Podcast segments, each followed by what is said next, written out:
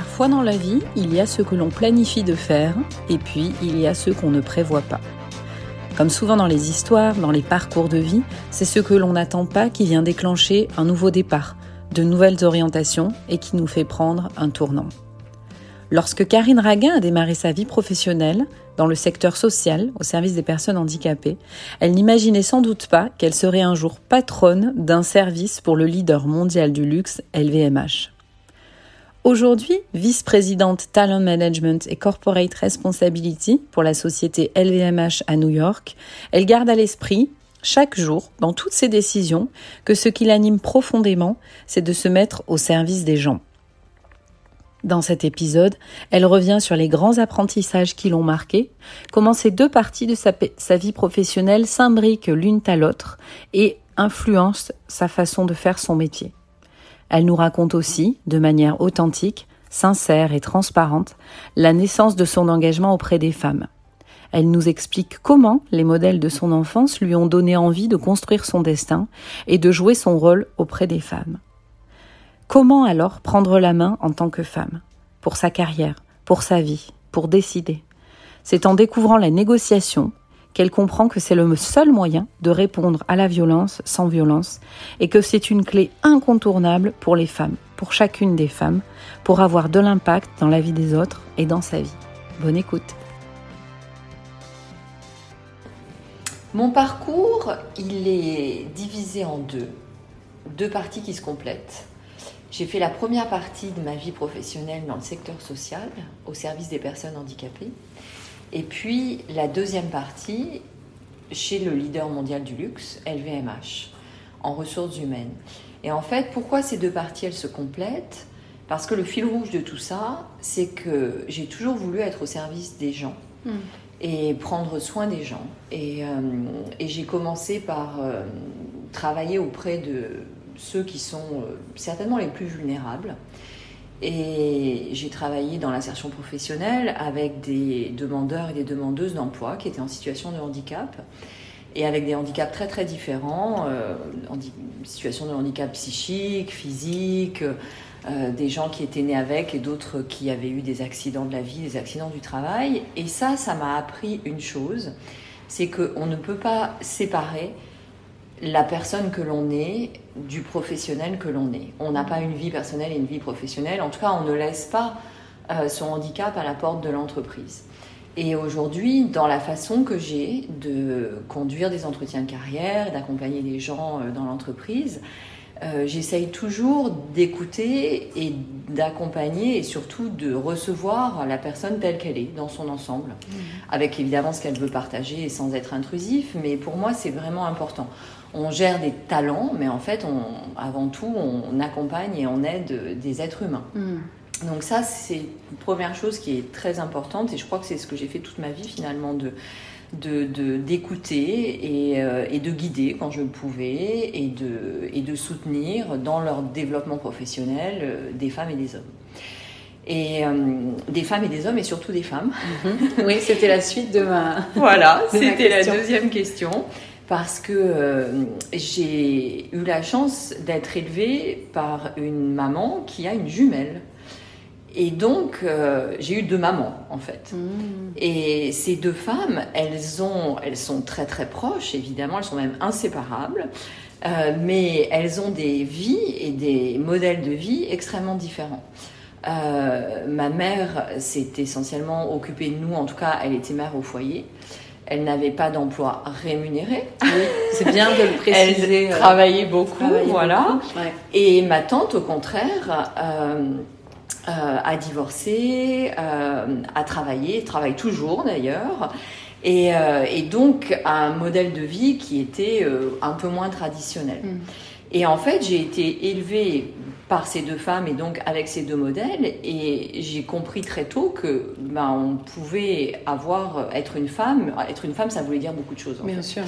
Et, euh, et, donc du coup, qu'il y avait certainement des rôles que la société nous invitait à prendre, mais qu'on pouvait quand même choisir. Hmm.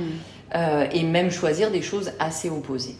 Et puis la deuxième chose qu'elles m'ont apprise toutes les deux, c'est que c'était très important d'avoir l'autonomie. Hmm. À un moment donné, le choix, l'autonomie, euh, l'autonomie de vie, et en particulier l'autonomie économique. Et, euh, et donc, euh, la façon dont tout ça s'est traduit, c'est que j'ai été très tôt introduit dans des clubs féminins et féministes Mmh. par ma tante. Et donc, ça m'a beaucoup appris et puis euh, ça continue de m'accompagner aujourd'hui. Moi, je suis un produit des réseaux de femmes, D'accord. euh, des femmes qui s'entraident entre elles. Et, euh, et donc, j'ai fait mon mémoire, il y a 25 ans de ça, sur l'égalité salariale entre femmes et hommes. Et ça ne m'a plus quittée depuis, et j'ai toujours, en parallèle de mon job, été euh, une militante Mhm. des droits des femmes et des droits humains. Et je suis devenue présidente de l'ONG euh, BPW, donc Business and Professional Women, en, je sais plus, en 2000, euh, 2007 probablement. Ensuite, je suis devenue euh, coordinatrice de la région Europe. Mhm. Et puis, bah, je suis très heureuse puisque grâce à toi, j'ai repris le flambeau de euh, ADN Women avec euh, mon amie et ma collègue Aurélie Doms. Voilà. Alors justement, c'est très intéressant parce que tu nous dis finalement tu t'es construite avec l'influence de ces femmes-là qui ont ouvert le champ des réflexions, qui ont montré que plusieurs portes étaient envisageables. Bercée par tout ça, toi aujourd'hui, c'est quelque chose qui a une part importante dans ta vie et, et qui résonne pour toi et pour euh, toutes les femmes, soit dans, le- dans ton métier ou, euh, ou dans les femmes qui sont dans ta vie. Et pourquoi aujourd'hui, de, forte de toute cette connaissance que tu as du militantisme, tu penses que la négociation, c'est un des leviers justement par lequel on peut, Alors, avancer? ben, je pense que la négociation est très puissante et pourtant j'ai découvert ça il n'y a pas très très longtemps en fait. Mhm. Euh, j'ai j'ai été beaucoup formée à la négociation, je pense comme beaucoup de gens, notamment à la négociation commerciale. Et puis en 2013, euh, j'étais chez LVMH à l'époque, et ça a été mon premier contact avec euh, l'agence ADN. On cherchait quelque chose d'un peu original, et donc on a organisé ce séminaire qui était animé par euh, des experts de la négociation qui avaient fait leur classe et qui continuaient à faire de la négociation pour libérer des otages. Et ça, ça a été un électrochoc parce que je me suis dit, mais si on arrive à sauver des vies Mhm. avec la négociation, on doit bien réussir à résoudre des choses plus basiques, en tout cas peut-être moins, euh, comment dire, moins graves, que sont l'égalité professionnelle, l'égalité salariale, la négociation dans la carrière, etc. Mhm. Donc j'ai compris ça et, et du coup je me suis dit bah, il faut absolument que je devienne, que je me forme et puis surtout que je partage ça parce que ça va aider plein de femmes. D'abord ça va aider plein de gens, qu'ils soient euh, femmes ou hommes, Mm. mais surtout ça va aider les femmes parce que, et ça aussi je l'ai appris à l'occasion de ce séminaire, parce que finalement la négociation c'est la seule réponse à la violence qui n'est pas la violence. Voilà, dans, quand on est dans une prise d'otage, soit sûr. on rentre en conflit euh, ouvert Mm. avec la personne, soit on négocie. Il y a peut-être d'autres solutions, en tout cas, Oui. je ne les connais pas. Et il me semble que la négociation fonctionne bien. Et je crois vraiment que les femmes, il y a une violence économique qui est Mhm. faite aux femmes, comme il y a une violence d'ailleurs euh, physique, comme il y a des violences sexuelles. Il y a aussi une violence économique, et donc il faut pouvoir répondre à cette violence économique. Et c'est pour ça que la négociation est importante, et c'est pour ça que pour les femmes, la négociation, elle a une tonalité particulière. Elle a une tonalité particulière, et surtout c'est pour ça qu'elle est omniprésente. Et ça aussi, c'est quelque chose que j'ai appris auprès des personnes en situation de handicap, c'est que ce ne sont pas les gens qui ont des problèmes, Mhm. c'est l'environnement qui fait qu'à un moment donné, on est en situation de vulnérabilité. Mhm. Et donc, du coup, on, on peut avoir un impact. Bien sûr, il faut changer les structures, que l'on parle d'ailleurs des personnes en situation de handicap ou que l'on parle des femmes. Dans les deux cas, on parle de, de personnes pour qui les structures de la société ne sont pas toujours adaptées, Mm. en tout cas pas parfaitement, et n'ont certainement pas été conçues, en particulier le monde de l'entreprise, pour elles. Tu, tu penses à quoi par exemple? L'entreprise a été créée, le monde, euh, en tout cas le, le capitalisme tel qu'on le connaît aujourd'hui, le monde des affaires, et je dirais partout où il y a de la compétition, donc c'est aussi très vrai du monde du sport, Mhm. ça s'est construit sur euh, deux jambes. hein. L'un, l'une, c'est la performance, hein, euh, donc la compétition, et l'autre, c'est la structure, l'ordre, donc une jambe qui est plus militaire, Mhm. d'accord? Et donc ça, ça irrigue aujourd'hui l'entreprise. L'entreprise, c'est un mélange de compétition et de structure qui peut être différente d'un environnement à un autre.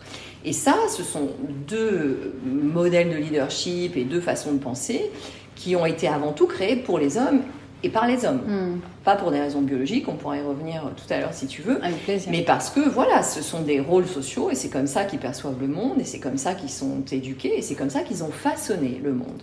Donc du coup, l'entreprise, c'était quand même un environnement toujours très compétitif, avec une certaine forme de compétition, avec une certaine forme d'organisation et de rigueur, qui est avant tout pensée par les hommes. Et quand je dis les hommes, encore une fois, c'est pas les hommes au sens biologique, c'est les hommes en tant que catégorie sociale, en mmh. tant que catégorie socio-professionnelle. Et donc du coup, je vais donner un exemple très concret. Il y a aujourd'hui quand même un modèle de leadership dominant qui est un modèle extrêmement extraverti, où il s'agit de s'imposer, en tout cas il s'agit de gagner quelque chose et d'être le, d'être le meilleur.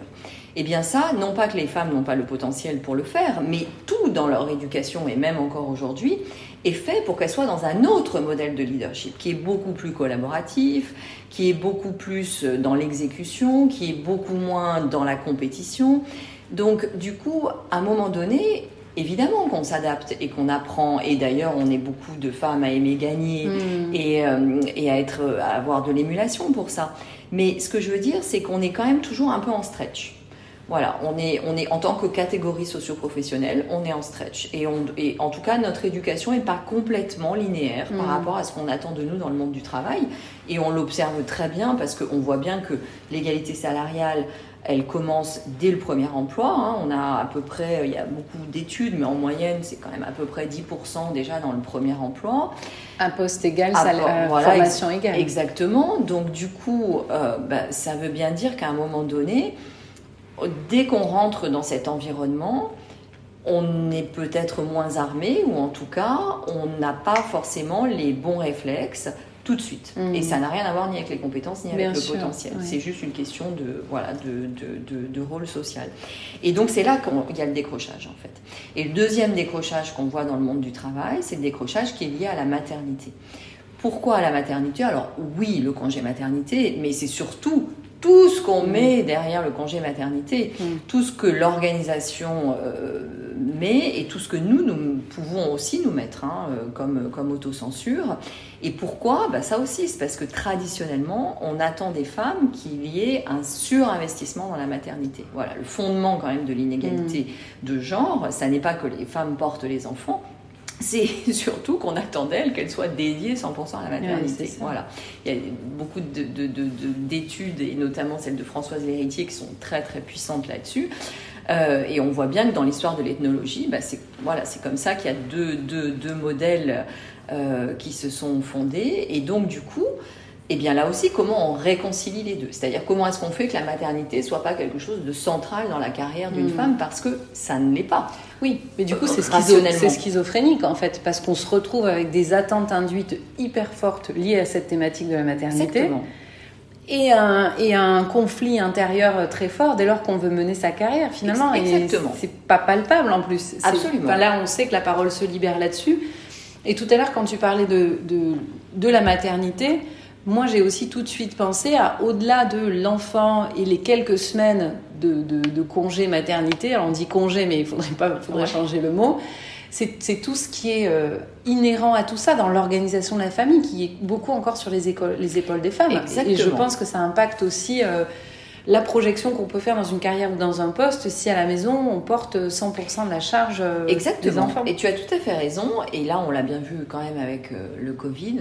les, les, femmes, elles ont, elles ont pris cher. Hein. Ouais, je crois que ça a été violent pour beaucoup d'entre nous. Poids sur les épaules des femmes, le poids, euh, voilà, le poids des, l'augmentation des, du soin, des, des, soins aux enfants qui sont à la maison. Mmh. Euh, des charges familiales, euh, les aidants, euh, le, soin aux, parents, aux personnes âgées, avec bah, des contraintes professionnelles qui restent quand même les mêmes, avec ce travail hybride dans lequel on est encore, hein, mais qui pèse encore une fois très très lourd sur les femmes. Et y a, et je suis pas sûre qu'il y ait eu un très grand rééquilibrage quand même. En tout cas, j'espère que on va y arriver peut-être dans un deuxième temps, mais pour l'instant, c'est quand même les femmes qui ont payé le, le prix cher. Et je ne parle pas de tout l'accès à la santé, etc., où là aussi, euh, voilà, les femmes sont quand même les, premières victimes, et en même temps, les femmes sont les premières héroïnes de la crise. Oui, Les, premières en front line euh, dans les hôpitaux, dans les euh, professions de, soins aux autres, du care, enfin. Donc voilà, donc ça, il y a quand même une injonction paradoxale. Et du coup, il y a une charge, on parle beaucoup de mm-hmm. charge mentale, une charge mentale et physique hein, d'ailleurs, parce que la charge mentale, à un moment donné, ça se traduit par des. Physiquement. Voilà, physiquement, qui, a été, euh, qui était très forte. Et donc, on voit bien que la pression n'est pas la même et que la structure de la société fait que les rapports de force ne sont pas les mêmes. Et c'est ça, cette violence économique pour laquelle la négociation peut nous mm. aider. Alors, la négociation, évidemment, elle est avant tout euh, collective pour changer les structures de la société, mais elle est aussi dans nos vies individuellement à chaque moment. Alors, je ne dis pas qu'il faut euh, qu'on peut euh, voilà changer l'organisation d'un foyer, d'une famille et d'un travail simplement par la négociation, mais je pense qu'on peut l'adoucir et surtout, je pense que c'est un impact que l'on peut avoir sur nos vies. Euh, et, pour moi, la négociation, évidemment, c'est une technique. Et c'est ça qui est magique d'ailleurs, parce qu'une technique, ça s'apprend. C'est ça, ouais. c'est ce que tu dis haut et fort, et c'est très juste. Voilà, on n'est pas euh, négociatrice, hein.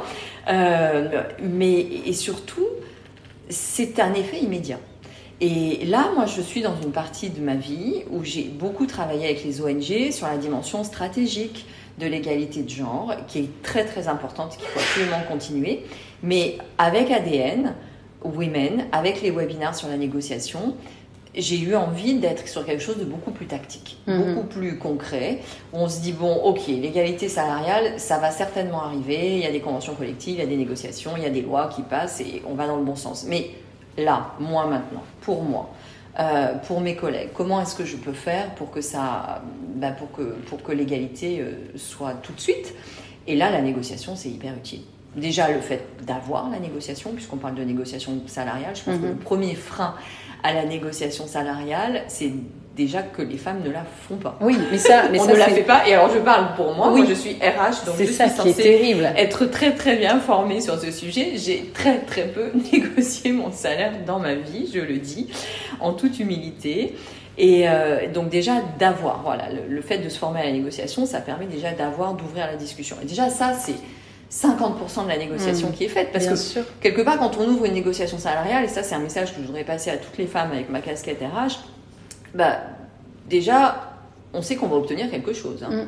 Peut-être pas tout, mais on va obtenir quelque chose. C'est ça qui est important finalement. Si on ne demande pas, on n'obtient pas. Dès lors qu'on demande, a priori, Donc on, euh, obtient. Et ensuite, après, bah, dans la façon dont ça se passe, euh, et moi c'est ça que j'aime beaucoup dans l'approche d'ADN de la négociation, c'est que c'est pas seulement une question de voilà, il faut utiliser tel mot, etc. Mm. C'est vraiment la négociation dans le temps, l'analyse des rapports de force, la négociation avec soi-même. Mm. Euh, comment est-ce qu'à un moment donné, j'arrive aussi à regarder le rapport de force et à dire bah là, j'y vais pas, là, c'est peut-être pas le moment d'y aller parce mm. que je ne pense pas que ce soit une très très bonne idée de demander une augmentation salariale un lundi à 9h du matin à son ou sa bosse si elle a eu si elle a une très mauvaise journée qui commence. Bien sûr, je pense que ça n'est pas, ça n'est voilà, c'est tout bête, mais euh, donc euh, le voilà l'analyse des rapports de force, le contexte, le et, tout ça est très fluide et ça j'aime beaucoup dans la négociation.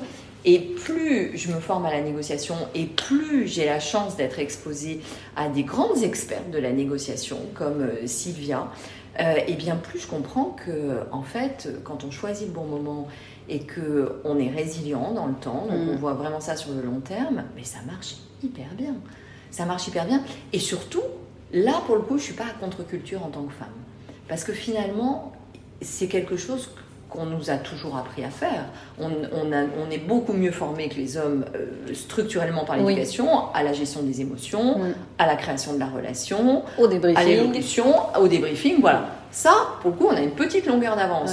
Donc, euh, donc, du coup, il faut qu'on la travaille. Là où je pense qu'on a, et je veux surtout pas faire de stéréotypes et verser dans l'essentialisme, mais encore une fois, ça vient beaucoup plus de l'éducation. Je pense que là où on a une vraie différence, où il faut certainement mettre l'accent en tant que femme, c'est sur le conflit. Hmm. C'est sur l'acceptation du conflit ou l'appétence au conflit. Encore une fois, le fait d'avoir la négociation. Hmm. Je pense qu'il est, là, il y a quand même une il y a quand même un, un frein qu'on est nombreuses, il me semble, à partager. Bon, après, on, on les lève les freins. De la même façon que on a plus de mal à négocier pour soi-même. Oui, c'est un thème qui revient souvent. Euh, bah oui, parce qu'il y a une dimension, une, bouffée émotionnelle qui dit que euh, ce qu'on négocie nous renvoie à notre valeur personnelle et qui est très déstabilisante pour n'importe qui Exactement.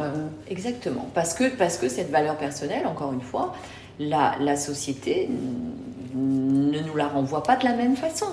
Euh, je veux dire, on, voilà, on est, euh, quand on est habitué euh, dans une salle de réunion, comme c'est le cas quand même de 95% des femmes, à être interrompues par ses collègues masculins en permanence, ça fait pas de nous des victimes, mais c'est quand même la réalité. Et eh bien évidemment, on est moins sûr de sa valeur personnelle et donc moins dans l'appétence à la négociation, évidemment. Mais une fois qu'on l'a compris, bah, on le fait parce qu'encore une fois, c'est une technique. Oui, complètement. Et ça s'inscrit, c'est ce que j'aime bien dans ce que tu dis, c'est que finalement, c'est aussi s'inscrire dans une stratégie du temps long. Et tu vois, je trouve qu'il y a souvent le côté euh, qui, est un peu impressionnant de la négo de se dire, en gros, je vais, je vais tout jouer sur un one shot et si ça passe pas, ça va casser, ça va être compliqué. Alors qu'en vérité, et c'est ce qu'on apprend bien dans les webinaires et les messages que vous portez, c'est que ça se construit dans le temps. C'est ça. Et qu'il faut y aller aussi step by step et que euh, et que on apprend chacune et qu'il n'y a pas de bonne euh, et puis qu'on peut se planter. On peut se, tromper, Et ce qui compte, c'est de rebondir. voilà, c'est pas très grave. Et ça aussi, je pense que c'est quelque chose. C'est une coach, c'est euh, qui m'a appris ça un jour, qui s'appelle Axel l'official et que je veux remercier parce qu'elle m'a beaucoup appris sur l'égalité de genre. Et elle m'a dit un jour quelque chose qui m'a frappée. Elle me dit les, la différence entre les hommes et les femmes, c'est pas les sports que l'on fait, c'est surtout qu'on n'a pas été formé à la troisième mi-temps. Ça, c'est très Et c'est très intéressant parce que c'est quoi la troisième mi-temps? En fait, la troisième mi-temps, c'est de dire on est dans un environnement où, il y a une compétition, il y a un, gagnant, un perdant, et puis ensuite on se réconcilie. Hmm. Et c'est pas très grave en fait d'avoir un coup, voilà, souvent. Et, et, du coup, c'est pas très grave d'avoir gagné ou d'avoir perdu, hmm. puisque au bout du compte, on, est un, corps, euh, on, est ensemble. Et ça, c'est vrai qu'on l'a pas, au moins dans les sports qui sont traditionnellement plus féminins. Et donc, du coup, je pense que c'est aussi pour ça c'est parce que pour nous, la compétition, c'est ah bah ouais, bah si on perd, on perd et ça remet en cause, comme tu disais, mm. notre valeur personnelle, ça fait de nous euh, des mauvaises personnes. des nuls. Et puis d'ailleurs, on se réconcilie pas avec celui qui a gagné. Enfin, voilà, donc y a, je pense qu'il y a tout un, il y a tout un jeu et c'est important d'en de d'en avoir conscience de, de ce biais. Et, euh, et, la négociation, c'est, il faut accepter ça, quoi. Il faut accepter, comme tu dis, qu'à un moment donné, bah, ça marche pas à tous les coups, euh, et que c'est quelque chose qui s'inscrit dans le, dans le temps long, quoi. C'est, en fait, la vie d'ailleurs, c'est une suite de négociations. À partir du moment où à partir du moment où la, négociation, ça n'est rien d'autre quand même que la gestion des rapports de pouvoir. C'est quand même ça. Complètement. Euh, bon, et, donc du coup, bah, la vie et les rapports de pouvoir sont partout. Euh, ils ne sont pas forcément toujours violents, mais ils sont partout et ils sont encore une fois bien souvent déséquilibrés pour les femmes. C'est pour ça que je parle, mm. quand je dis violence, c'est une violence dans, dans la forme d'un déséquilibre structurel. Et donc, il faut recréer cet équilibre. En tout cas, moi, c'est ce que j'essaye de faire, c'est ce qu'on essaye de faire au travers de ces webinaires, c'est de recréer l'équilibre pour que les opportunités et les possibilités soient bien les mêmes pour tout le monde. Il y a ça, et ce que je trouve aussi intéressant, c'est que, et, Aurélie et toi, vous avez pas mal d'anecdotes là-dessus, et je trouve que le comparatif avec le sport est bien. C'est que euh, vous nous disiez, mais un homme, un garçon, ça va venir négocier le titre sur sa carte de visite, le modèle de sa voiture, le, le, le nombre d'assistants, ça vient tout dealer. Là où une fille va considérer que si elle n'obtient pas son plus 4% de salaire, c'est fini, tout est plié. Et elle n'est pas reconnue. Mais oui, voilà, c'est que c'est, elle se sent rejetée. C'est beaucoup, ça prend une dimension très dramatique. Et c'est là où, comme dans le sport, peu importe qu'on gagne ou qu'on perde, au final, on boit un coup et c'est comme là, peu importe que j'ai pas mon augmente de salaire pur, je vais avoir une plus grosse voiture, je vais avoir. Euh, et ça, je trouve que c'est un apprentissage aussi, et que la négo, et Sylvia le donne très bien dans les décryptages, c'est que c'est aussi nous ouvrir intérieurement sur d'autres euh, solutions ou opportunités qui sont peut-être là, mais qu'on saisit pas. Euh, il y avait l'anecdote aussi de dire quand je suis expatriée, je peux pas forcément négocier mon enveloppe salariale, mais je peux négocier des billets d'avion pour rentrer, ou enfin plein de en tout cas, il faut être innovant. Innovant et créatif et se dire qu'il y a peut-être d'autres moyens de gagner que le seul que, sur lequel je me suis. Euh, et, ce qui est super aussi avec la négo, et ça c'est valable, je pense, dans tout, enfin en particulier dans le monde professionnel, c'est que euh, c'est vraiment euh, à un moment donné une solution qui est acceptable par les deux parties. Donc finalement, il n'y a pas vraiment même de gagnant et de perdant. En fait, au final, c'est quelque chose qui, qui convient à tout le monde. Bien sûr. Donc, Et je pense que c'est aussi la clé de la pérennité, que ça convienne à tout le monde. Exactement. Sans quoi, tôt ou tard, ça se remettrait euh, en cause. Et, alors toi qui connais bien ces sujets-là, est-ce que tu, tu, tu, vois la négociation comme une clé pour, tu vois, tout ce qu'on nomme euh, euh, le complexe d'imposture, le syndrome de la bonne élève, le plafond de verre? Tu vois, tous ces syndromes comme ça qui sont connus aujourd'hui, sur lesquels il y a des études, il y a des rapports et dans lesquels beaucoup de femmes se retrouvent. Et comment on peut en faire une clé d'action? Alors, il y a beaucoup d'études. Je suis pas sûre qu'ils soient si connus. Oui, bah alors c'est très bien. je suis, voilà, je, je, pense que oui, si on a un peu creusé le sujet, mais je euh, je suis pas sûre qu'on en ait toute conscience. Et en tout cas, ça vaut la peine de le, de le rappeler. Le syndrome d'imposture, c'est d'abord ce qui fait qu'on se, on progresse dans sa vie professionnelle et puis on se dit toujours qu'on n'est pas à sa place en mm. fait. Ou en tout cas qu'un jour quelqu'un va découvrir que, que en fait ça va pas, ou du moins qu'on a eu de la chance. Qu'on a eu de la chance ou qu'on doit sa carrière à quelqu'un. Alors on doit toujours sa carrière à quelqu'un. Moi je pense qu'on réussit jamais seul. Mais pour autant, on est à la bonne place. Si on y est, c'est qu'on est à la mm. bonne place. On n'est pas une imposture pour On n'est pas une imposture. Mm. Mais ça, c'est quand même cette petite voix euh, qu'on a en permanence, où on s'excuse euh, d'être là où on mm. est. Et, et, parfois, d'ailleurs, on surjoue aussi. Pour, pour, c'est ça, quand on en fait trop, c'est aussi pour masquer euh, ce complexe d'imposture et pour se donner une, une certaine contenance. Donc ça, c'est une première chose. Et ensuite, le syndrome de la bonne élève. Alors ça, c'est encore autre chose. C'est le fait de dire je vais réussir et je vais être promu parce que je travaille bien et que la vie est juste. Alors c'est très bien et c'est vraiment ce qu'on veut du fond du cœur, mais sauf qu'en fait c'est pas comme ça. Euh, et ça veut pas dire qu'on va être promu parce qu'il faut pas il faut pas forcément être filou hein, pour être promu. Mais ce que je veux dire et en particulier dans les entreprises, c'est que plus on va progresser dans l'entreprise et moins ce sont des compétences techniques qui vont rentrer en jeu parce qu'à partir d'un certain moment, tous les gens les, ont plus mm. ou moins. Et surtout parce qu'à partir d'un certain moment, ce qu'on demande aux gens, c'est beaucoup plus d'être dans la coordination, d'être l'ambassadeur ou l'ambassadrice mm. de son entreprise, euh, voilà, d'avoir une certaine forme de présence, d'avoir un réseau, d'avoir une perspective. Si on prend les conseils d'administration, comment est-ce qu'on recrute dans les conseils d'administration? On va chercher des gens qui, ont une, qui apportent une nouvelle perspective, soit géographique, soit sur un segment de clients, à une entreprise. Euh, voilà, donc du coup, ça, il faut le comprendre parce que ça veut dire qu'à un moment donné, il ne faut pas, il y a un livre, un bouquin qui s'appelle les, 12 règles pour développer sa carrière, qui vient, qui vient de sortir aux États-Unis, et il y en a une qui est de dire, il ne faut, à un moment donné, il ne faut pas seulement faire bien votre job, il faut faire, il faut construire votre carrière. Et ça n'est pas la même chose. Hmm. Faire un bon boulot, ça n'est pas faire une bonne carrière. Les deux sont absolument compatibles, et l'un va avec l'autre, mais c'est deux jobs différents. Hmm. Mais ça, c'est très, très, très important de le dire et de le redire, justement. voilà. Et il y a peut-être un moment où il va falloir choisir entre faire le, un truc, finir un dossier parfaitement mm. et aller à cette conférence, à cette formation, j'en sais rien. Et, bien, c'est là qu'il faut choisir. Mm. Et c'est là qu'il faut se dire attends, là, je suis en train de faire mon job ou je suis en train de faire ma carrière? Ça fait écho à la fameuse troisième mi-temps. On revient sur cette appropriation des codes, hein, finalement, dans lesquels euh, et on le voit sur les, réseaux, c'est beaucoup plus naturel chez les garçons, cette dimension de mentoring, de transmission. On dit souvent, ce qui, ce qui, on te transmet ce qui ne s'enseigne pas. Ce qui ne... Alors comment on fait quand on est soi-même avec ces dossiers qu'on remanie à l'infini? Alors, ce que tu dis, c'est très important sur la transmission. Je pense que c'est une manière hyper puissante justement de reprendre le contrôle de, de sa carrière. Parce que le fait de transmettre, et ça, euh, j'invite vraiment mais toutes les femmes, enfin tout le monde d'ailleurs, à le faire. Bon, d'abord parce qu'il faut transmettre. Euh, et surtout parce que le fait de transmettre, ça nous, ça nous fait prendre conscience de là où on est. En bien et en moins bien. C'est très juste. Mais on se connaît mieux quand on transmet. Et puis surtout, on se fait connaître aussi. Je veux dire, on se fait connaître de la personne à qui on transmet et plus largement, parce qu'on va transmettre dans un, dans un réseau, dans une association, dans une communauté. Et, euh, et, donc la transmission, je pense que c'est un excellent moyen justement de se sortir un peu de son job, en tout cas de moins être le nez dans le guidon. Après, encore une fois, il faut mettre beaucoup de nuances dans ce que je dis. Je parle beaucoup pour une population certainement plus de cadres, certainement de gens qui ont plus d'autonomie et de, liberté dans le, dans le travail. On n'a pas toujours la liberté d'organiser son agenda, de faire du réseau, etc. Mais en tout cas, on a, mais on a toujours la possibilité d'avoir un bout de contrôle quand même sur ce que l'on fait. Et d'engagement, quel qu'il soit, associatif, comme tu disais, où on peut transmettre. Euh, voilà. En tout cas, il faut les prendre ces moments. il faut les prendre. Et, et, la transmission, c'est euh, ouais, c'est fabuleux.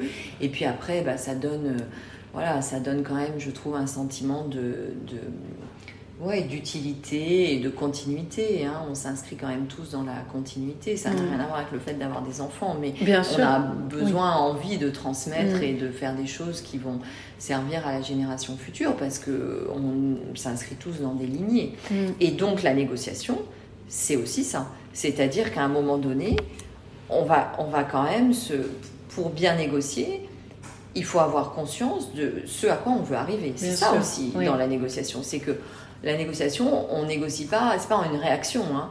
c'est euh, pour obtenir quelque chose, c'est une influence. Mm. Donc on a besoin de savoir bah, là où on veut amener sa carrière, là où on veut peut-être réorganiser euh, sa, sa vie personnelle, sa famille, euh, ses relations avec ses amis, enfin Mm. voilà. Donc, il y a... Donc ça oblige à une prise de recul. Mm. Dans les deux cas, c'est une, prise de... une prise de recul et ça, ça fait beaucoup de bien parce que le syndrome de la bonne élève, on reboucle sur ça, Oui. c'est justement de ne pas avoir de recul. en fait. Eh ben, c'est ce que tu disais. voilà, c'est-à-dire je fais bien- dossier, dans Voilà, le. j'ai- je fais bien mon truc, j'exécute, alors ça peut faire de moi une grande experte et c'est très bien, mais euh, ça ne sera pas suffisant. Mm. Voilà. Et de la même façon que, on va retourner le truc, on, ne, on peut faire carrière sans être expert. Mm. On n'a pas besoin de connaître tous les trucs euh, Techniques voilà. et pratiques. Voilà, euh, d'abord parce qu'on n'est pas seul. Mm. Donc, euh, et ensuite parce que je pense qu'à un moment donné, on peut apporter de la valeur ajoutée sans aller au fond de tous les Bien dossiers. sûr. Donc on revient sur ces codes et donc cette transmission et donc cette dimension de réseau et de communauté. Et on le voit hein, chez ADN Women, de toute façon, dans l'assaut que vous co-présidez avec Aurélie, où il y a quand même cette communauté qui, est, qui, qui, qui interagit fort, qui pose des questions, pour qui les thèmes font écho. Donc ça, ça nous laisse penser que c'est assez universel finalement, ces Oui, sujets-là. oui. Et alors tu disais, à juste titre, c'est pas si connu que ça. Là, on a parlé de l'imposture, la bonne élève. Est-ce qu'il y a d'autres syndromes comme ça assez euh, euh, importants ou marqués chez les femmes, toi qui as, qui as beaucoup échangé avec euh, euh, des femmes voilà, qui, qui sont présentes dans la vie professionnelle et qu'on peut un peu évoquer ici euh, Bah, je voudrais parler, moi, de la. Je voudrais parler de deux concepts qui sont complémentaires, qui sont la sororité et le allyship. Alors, je n'arrive pas à le traduire, moi, en français. Allyship, c'est le fait d'être allié. Donc, ça s'applique beaucoup à des, aux hommes, évidemment, qui sont alliés des femmes. D'abord, la sororité. Je pense qu'il y a beaucoup de force dans la sororité. Et euh, évidemment, un des biais, c'est de, de, de décrire les métiers où il y a beaucoup de femmes, ou en tout cas les équipes où il y a beaucoup de femmes, comme euh, voilà, des équipes où il peut y avoir des conflits, parce qu'il y aurait soi-disant des conflits qui seraient propres aux femmes. Enfin bon, euh, elles s'entendent pas, Mm. elles se crêpent le chignon. Et, euh, et, et je pense au contraire, moi j'ai beaucoup plus observé dans ma vie professionnelle d'entraide entre les femmes. Parfois, il y en a qui jouent pas le jeu. Oui. Oui. Bon, mais, Mais il y a comme il y a des hommes vraie- qui ne jouent pas le jeu, exactement, que je sache. exactement. euh, Mais en tout cas, je trouve qu'il y a énormément de soutien, de sororité. Et puis du coup, il y a une puissance dans la sororité parce que à un moment donné, je pense que le, le, le partage quand même de, de pas de ce destin commun, mais peut-être de cette histoire commune. hum, Euh, parce que le destin, c'est à nous de l'inventer. Mais le partage de cette histoire commune et, et- et aussi le partage de cette inégalité, eh bien, ça va nous donner beaucoup de... Le fait d'être ensemble, en tout cas, ça va nous permettre de le dépasser. hum. Ça va nous permettre de le dépasser, pas parce que, encore une fois, on est des victimes, mais parce que on va prendre conscience, voilà, de, de- de la, de la place que la société nous a, euh, voudrait en tout cas nous assigner. Et on va pouvoir aller plus loin parce que déjà le fait de se rendre compte qu'on fait partie d'un groupe et que par exemple le plafond de verre, c'est pas moi. Le plafond de verre, c'est pas parce que j'ai pas les compétences. Mhm. Ce n'est pas ma valeur. Le plafond de verre, c'est un truc que toutes les femmes ont à différents niveaux de leur carrière. Et bien le fait de comprendre ça, et ça on peut le comprendre dans les réseaux de femmes, je pense que c'est le meilleur endroit pour le comprendre et pour en parler, eh bien ça donne une force extraordinaire parce que du coup, je, bien sûr que je vais le dépasser puisque j'ai compris que c'était pas ma valeur. Hum. Donc après, il faut développer des stratégies. Après, on peut parler de négociation. Je dis pas que c'est facile, Mm. mais en tout cas, ça me réhabilite. Oui. Là, ça me réhabilite en tant que voilà, en tant qu'être être humain, euh, plein de potentiel, plein de potentiel et plein de potentialités. Donc la sororité, c'est très puissant. Et puis tout simplement, je pense qu'il y a aussi des trucs. Moi, j'ai été énormément inspirée, éduquée par des femmes qui étaient plus seniors que moi. Mm. Et il faut les écouter, hein, les Mm. anciennes. Bien sûr. Parce que on dit oui, non mais c'est l'ancienne génération, c'est pas pareil maintenant. bah, il y a quand même des trucs et des structures et des stéréotypes et des biais qui sont tellement profonds que c'est exactement les mêmes et que franchement, on gagne beaucoup de temps mm. à écouter celles qui sont passées là. Donc euh, voilà, donc il y a beaucoup de, je pense qu'il y a beaucoup aussi de tips and tricks et de, de, de, transmission là aussi mm. qui, euh, qui, qui s'effectuent. Et puis ensuite, je, et ça on l'a beaucoup vu dans le mouvement MeToo. Et moi, c'est vraiment c'est un mouvement qui m'a énormément touchée parce que je, voilà, parce que j'en ai fait partie. En tout cas, j'étais, je pense que j'étais à un âge où j'étais mature sur le sujet, donc je l'ai non seulement vécu, euh, soutenu et, euh, et, il m'a beaucoup nourri ce mouvement. Et c'est pour ça que je suis allée aux États-Unis, parce que c'est, les États-Unis, c'est le mouvement du, c'est le pays du mouvement MeToo, et ils ont été plus rapides. Bon, maintenant, ça arrive un peu plus en France, mais c'était un peu timide quand même au mm. début en France. Et donc, bref, et ce mouvement MeToo, c'est quoi? C'est la libération de la parole des femmes. C'est ça, c'est-à-dire que tout d'un coup, on s'est mis à parler de trucs qui ont toujours existé, en particulier les violences sexuelles et les violences physiques, mais dont personne ne parlait. Et, euh, et, je pense que la, parole des femmes, encore une fois, les femmes en tant que, voilà, en tant que groupe, en tant que groupe socio, social, en tant que groupe professionnel, on l'entend, elle est encore très étouffée, cette parole. MeToo a permis de la libérer et de façon générale, les réseaux de femmes permettent de libérer cette parole. Mm. Voilà. Euh, donc pour, pour, toutes ces raisons, je pense que la sororité a beaucoup de, puissance et beaucoup de vertu. Et puis ensuite, euh, allyship, alors ça c'est mm. l'autre versant, parce que les hommes ont un rôle essentiel à jouer. Et euh, ça passe par leur éducation d'ailleurs. Et ça, je pense que, en tout cas, moi dans ma génération, je pense qu'on a énormément éduqué les femmes et euh, formé les femmes. Et, et du coup, il faut quand même qu'on s'y mette là pour les hommes, parce mm. qu'il y a un petit décalage. et, et je leur jette pas la pierre, parce que, bon, si je leur jette un peu la pierre, parce que je pense qu'ils ne sont pas super proactifs sur le sujet.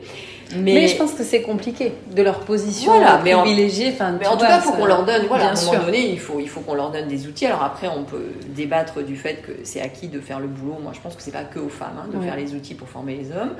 Mais, mais en tout cas, euh, il faut qu'ils aient aussi leurs 20 ans, comme on l'a eu, nous, de, de, de, réseau, de formation, d'entraînement, de voilà, les biens conscients, euh, le, le complexe, ce dont tu parlais là, donc le complexe de la nice girl, le complexe d'imposture, je suis pas sûre qu'il y ait beaucoup d'hommes qui, qui, connaissent hein, ces complexes-là.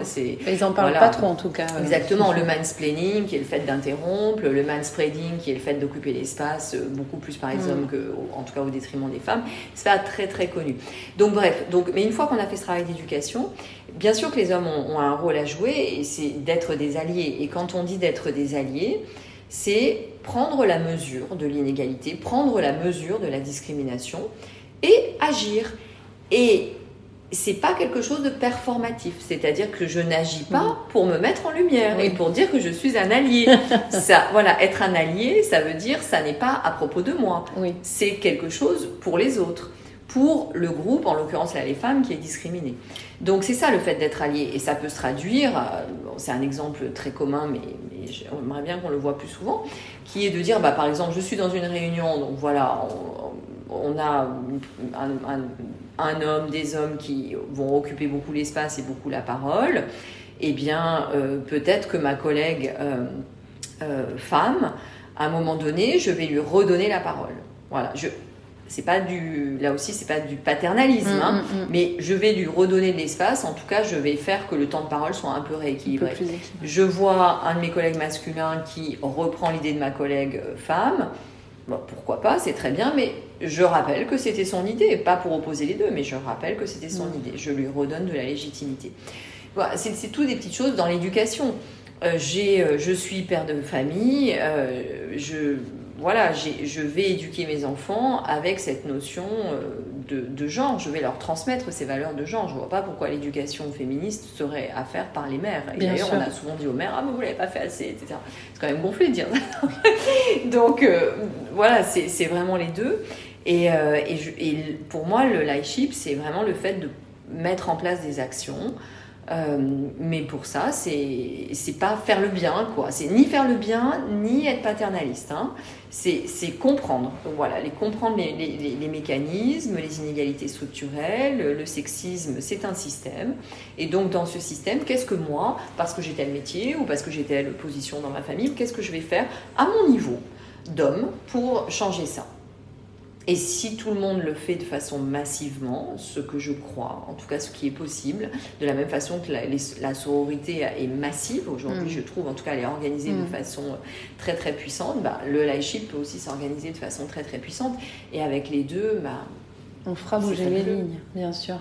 Mm. Et alors pour finir, Karine, est-ce que tu peux, euh, est-ce que tu peux nous résumer un peu ce que tu, tu vois, si tu devais adresser un message à des jeunes, à des filles, à des femmes qui finalement sont des négociatrices euh, sans le savoir, mm. tu vois, ce serait quoi le message pour euh, un peu transcender tout ça et, traverser une existence euh, heureuse finalement? La clé de tout ça derrière, c'est la conquête de soi-même et, et, être bien dans sa peau. Bah parler, parler avec, parler du sujet, parler avec d'autres femmes, parler avec d'autres hommes. Je pense que le, le terreau, mais que vous soyez introverti, introverti ou extraverti, peu importe. Voilà, parlons-en parce que ce sont des discussions qui sont pas très confortables, mm. même au 21e siècle, même dans un pays comme la France. Et, euh, il faut les adresser. Alors peut-être pas tout le temps et tous les soirs, hein. et pas tout en même temps non plus. Mais, euh, mais adressez-les renseignez-vous, formez-vous, continuez la discussion, parce que je pense que le terreau des inégalités, c'est justement qu'on pense que les choses sont naturelles. Hmm.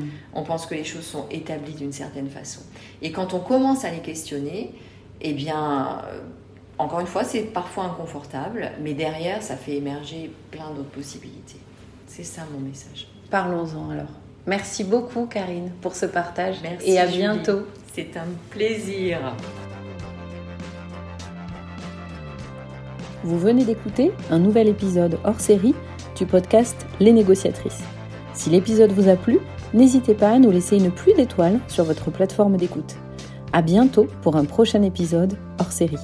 En attendant, retrouvez toutes les infos et toute l'actualité sur www.adngroup.com.